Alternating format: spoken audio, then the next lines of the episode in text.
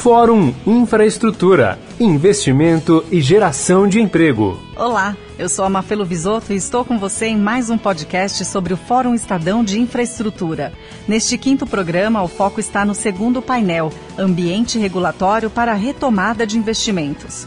Infraestrutura foi o setor mais afetado pela crise nos últimos anos no nosso país. E um dos entraves para o investimento privado é a questão regulatória bastante nebulosa. Para o palestrante Floriano Azevedo Marques Neto, professor de Direito da USP e da FGV do Rio, houve um retrocesso nos últimos anos. A gente começa meados dos anos 90, a ter uma fase de maturação, de chegar a um ponto de equilíbrio, e eu acho que nós retrocedemos. Né? E aí eu acho que nós temos que dividir duas coisas. É, qualquer país, qualquer é, economia, tem todas as condições de ir revendo e melhorando seus modelos né, de concessão.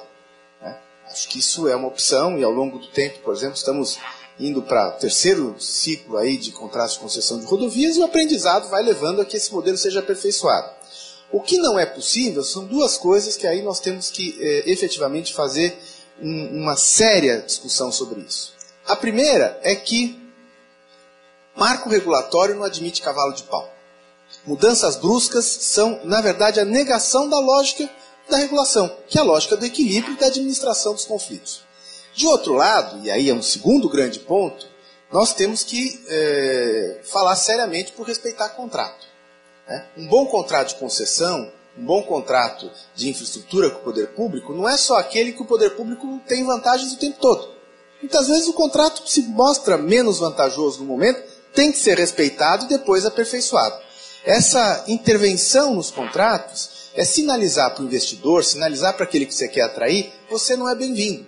Porque ninguém faz um negócio onde o dono do negócio a cada momento diz como ele quer que o negócio se dê. Então acho que isso nós temos que discutir seriamente, porque ou bem nós acreditamos que marco regulatório estável é algo bom, ou nós vamos acreditar permanentemente que o investidor, que aquele que vem é, é, trabalhar na infraestrutura, vai ficar administrando mudanças bruscas como se o Estado regulador fosse uma biruta de aeroporto que, conforme o vento, vai mudando de sentido.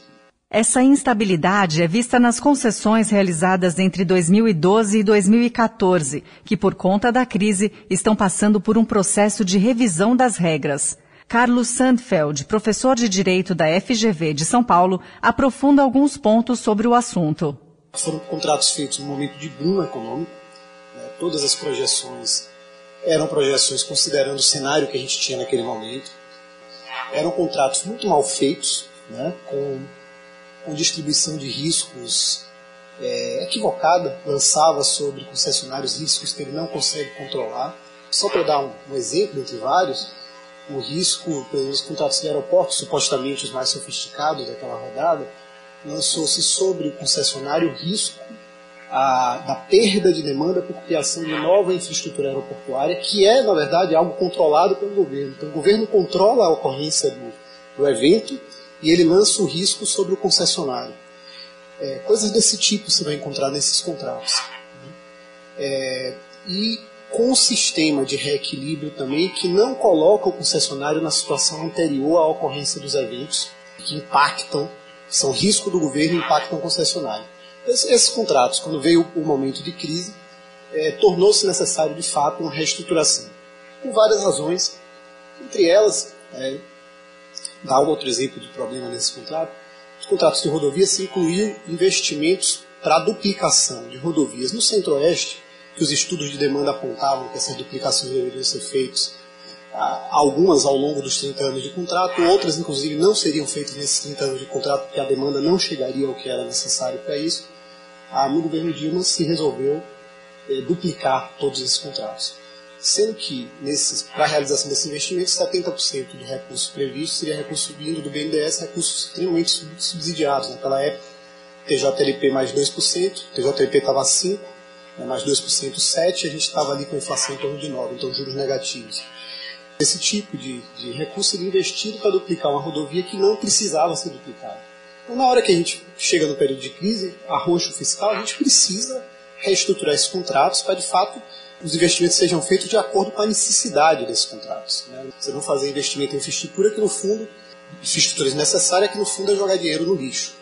Mas o erro ensina. César Matos, consultor na Câmara dos Deputados, concorda que houve um retrocesso, mas, por outro lado, ressalta avanços com relação à atribuição de riscos nos contratos. Eu gostaria de enfatizar um aprimoramento da, que eu estou chamando da tecnologia contratual, é, que eu acho que tem é, tido significativos avanços, principalmente quando a gente olha para rodovias e aeroportos. O que é mais importante numa concessão? Concessão a longo prazo, é basicamente você estabelecer as regras de como você vai se ajustar às condições mutantes é, que afetam esse contrato, as contingências previstas e imprevistas. Você olha o contrato, os contratos de 2007 eram muito toscos, muito, é, muito básicos e estavam muito aferrados à ideia é, de equilíbrio econômico financeiro baseado em uma taxa de retorno.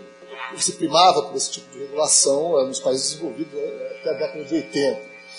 A partir daí você começa a regulação de incentivos e no, no Brasil, a partir de 2009, é, nas, no é, contratos de rodovias e aeroportos, e a partir de 2013, 2014, você se afasta desse paradigma de se basear em taxa de retorno e começa num paradigma de assim, não, é, na verdade, o equilíbrio econômico financeiro é uma coisa em que eu vou é, fazer um mapa de alocação de riscos e atribuir esses riscos tá certo? para os agentes. Eu acho que esse foi um grande avanço mais problemático hoje foi você atribuir todo o risco de demanda ao concessionário. Que no final das contas, quando você tem eventos extremos, que é como a gente viveu, quer dizer, últimos dois anos de recessão, não faz sentido, de fato, é, você atribuir todo esse risco ao concessionário, porque em algum momento você vai ter que voltar atrás. Estou vendo o governo está pensando nisso, eventualmente você atuar em bandas é, é de demanda e dizer assim, olha, você tem um risco dentro de, de determinadas variações de demanda, se você extrapolar é, esse, essa banda, você eventualmente você desloca esse risco. Mas isso tem que ser, ser definido no contrato e eu acho que é um, é um, aprendizado bastante grande. Mas nós estamos avançando sim na tecnologia contratual, tecnologia que quer dizer que está aumentando em termos de incentivos, de tarifação baseada em incentivos à qualidade, incentivos a investimento dentro da regra de tarifação. Então, na verdade, nós estamos sim, sim vivendo uma revolução de incentivos dentro do contrato e eu acho que a gente tem que avançar neles e uma melhor distribuição disso. Ouvimos aqui a opinião de três especialistas sobre o ambiente regulatório no setor de infraestrutura no Brasil. Eu sou a Mafelo Visoto e volto no próximo podcast para tratar sobre outros assuntos dentro deste mesmo painel, como por exemplo licenciamento ambiental. Até a próxima!